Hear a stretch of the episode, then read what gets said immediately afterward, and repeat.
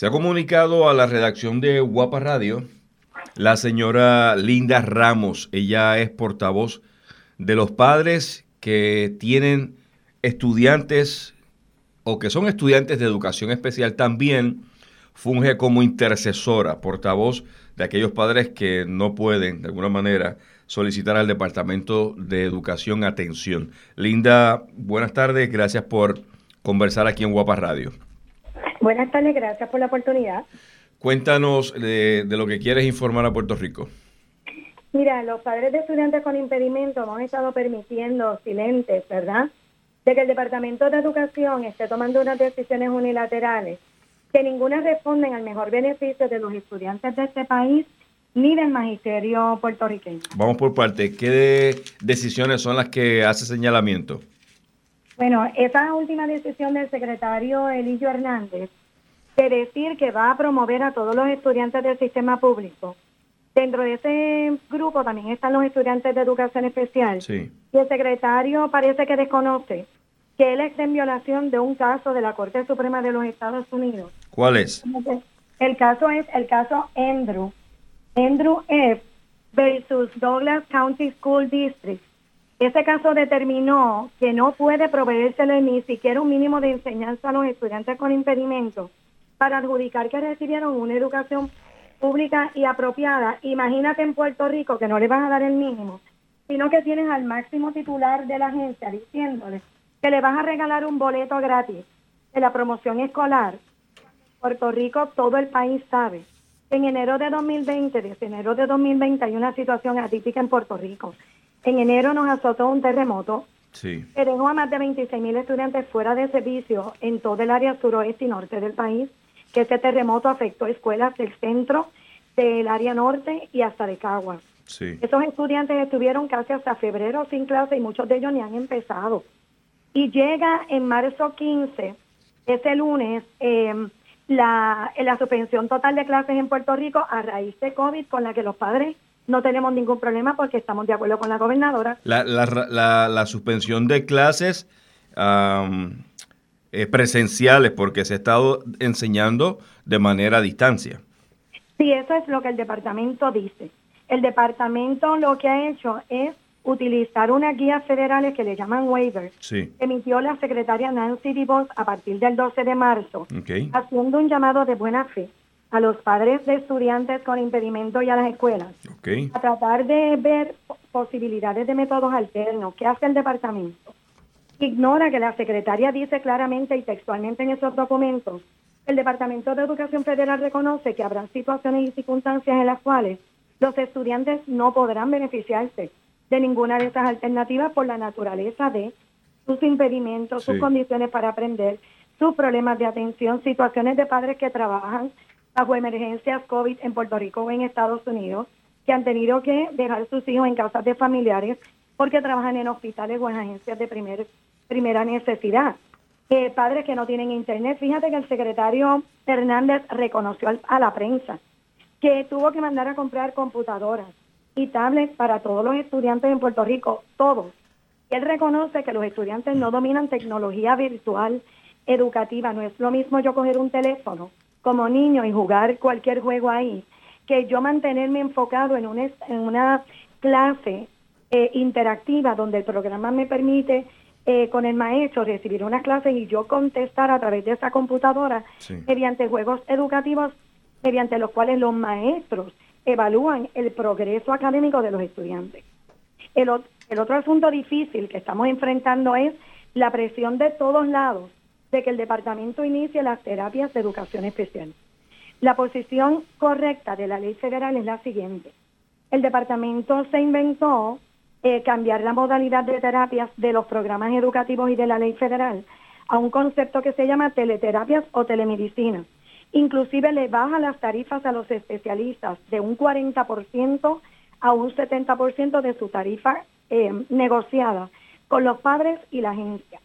Lo hace unilateralmente, cambiando ese concepto. Al secretario se le olvida que los especialistas de educación especial no pueden dar terapias aparte si el estudiante no tiene clases, aunque sea una clase modificada por virtual, porque las terapias solas no son educación especial. Porque una, una pausa, eh, Linda, y hacerte una consulta. Al suspender las clases presenciales, muchas de estas terapias que reciben los estudiantes con educación especial es dentro de la estructura, ¿verdad? Dentro de la escuela física. Al no estar siendo convocados los estudiantes, entonces hay muchos de educación especial que no están recibiendo esas terapias. No están recibiendo las terapias, pero los padres están siendo bombardeados, tanto por especialistas desconocedores de esto que te estoy informando, y maestros que están siendo presionados por el secretario para que le den clases virtuales a los estudiantes. Esto es una locura total. Él reconoce que los estudiantes no dominan ese proceso ni los maestros tampoco.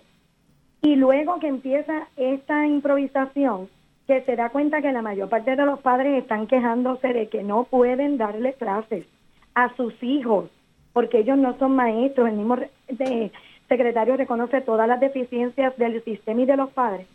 El secretario se inventa, de este problema y le otorgo un grado gratis a todo el mundo. Pero la ley federal no permite eso. A él se le olvida que los fondos de él están garantizados por la parte A y la parte B de la ley federal IDEA. ahora pregunto, eh, pregunto sobre la otorgación de dar autorización para que todos pasen de grado, que ha sido una decisión criticada y señalada por muchos sectores. Él hizo énfasis de que aunque van a pasar de grados, aquellos estudiantes que se hayan quedado en rezago o que no hayan cumplido o completado algunos procesos educativos del semestre, tenían que reponerlo en el proceso de inicio de clase. O sea, era como que te pasas ahora, pero entonces cuando comience el nuevo curso escolar tienes que completar lo que dejaste pendiente. Eh, ¿Eso te hace sentido? Es que en la ley federal no permite eso. No permite eso, ok. Es el que decide el tiempo. Él no puede usurpar la labor del componente escolar donde el padre participa. La ley federal dice que todo padre al cual no cogió clases, no recibió terapia, puede reclamar servicios no recibidos dos años en retroactivo. Mm. Por lo tanto, es dos más dos es cuatro. Él no puede determinar en dos meses, yo le voy a reponer un semestre completo de clases. Claro. Los estudiantes de educación especial no tienen esa facultad por ley federal. Pero esto tampoco lo entienden los especialistas, por eso es que es importante cuando usted habla de especialista, ¿a quién se refiere? Los terapistas de educación especial bajo Claro, que ellos, ellos están metiendo presión de dar las terapias para poder cobrar.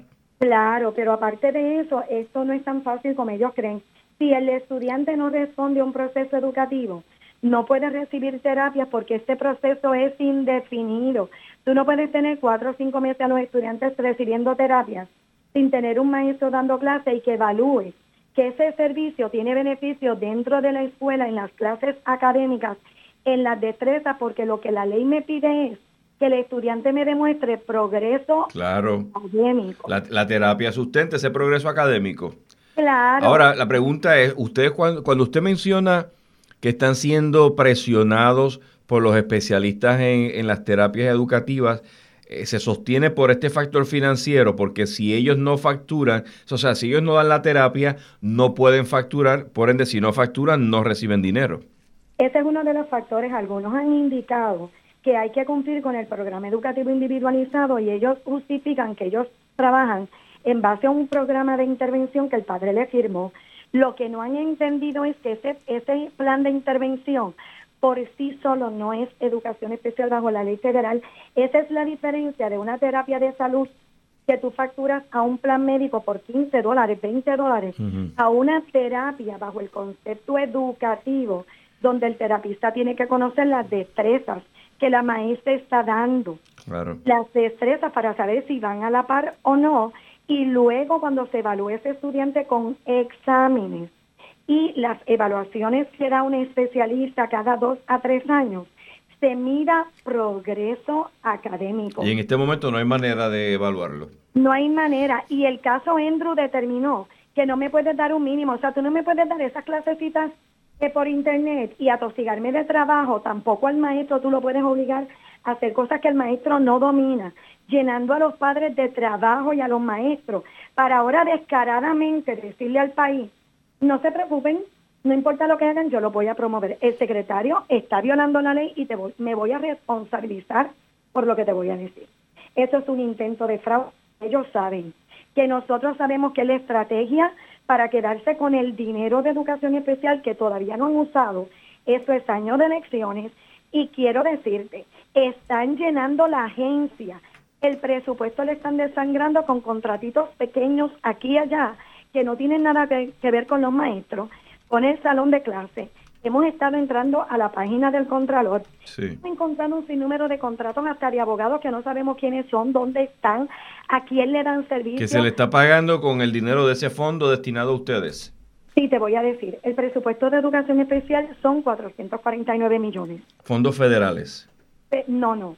Ese, ese es el, lo que la gente cree. De esos 449 millones, 130 dólares nada más son federales. En este momento, ponle que no los pueden usar porque ellos están en espera de un síndico por esto mismo, por el racket que tienen hace muchos años jugando con los servicios de los estudiantes. Sí. Están jugando con los 300 y pico de millones que le quede estatal porque no existe ninguna regulación que diga que el dinero que sobre, ellos no lo pueden utilizar en otras cosas.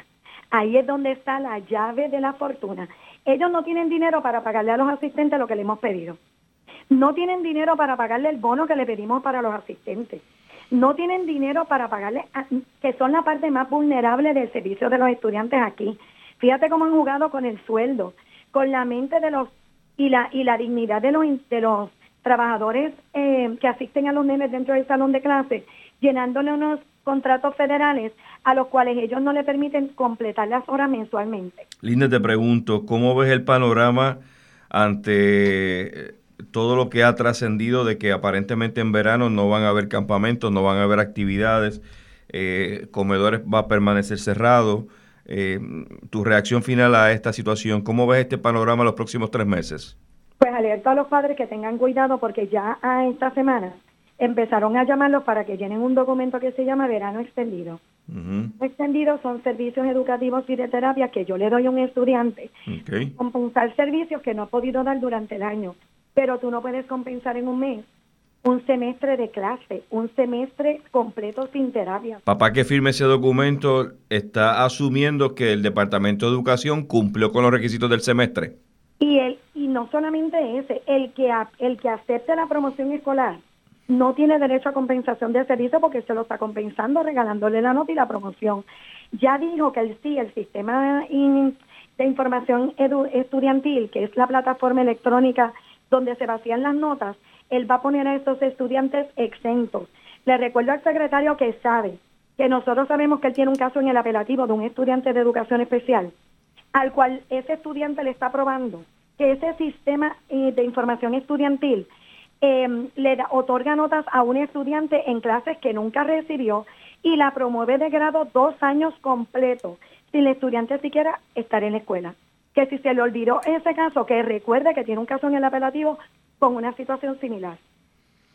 Linda, gracias por este tiempo que le das a Guapa Radio para denunciar esta práctica que se está llevando a cabo en el Departamento de Educación. Un abrazo y mis protecciones y oración de protección para todos ustedes y por el apoyo también que siempre nos dan. Le seguimos dando seguimiento más adelante. Era Linda Ramos, portavoz de Padres con Estudiantes de Educación Especial, reaccionando aquí en Cadena Guapa Radio. Desde la redacción, soy Rafael Ángel Pérez Colón.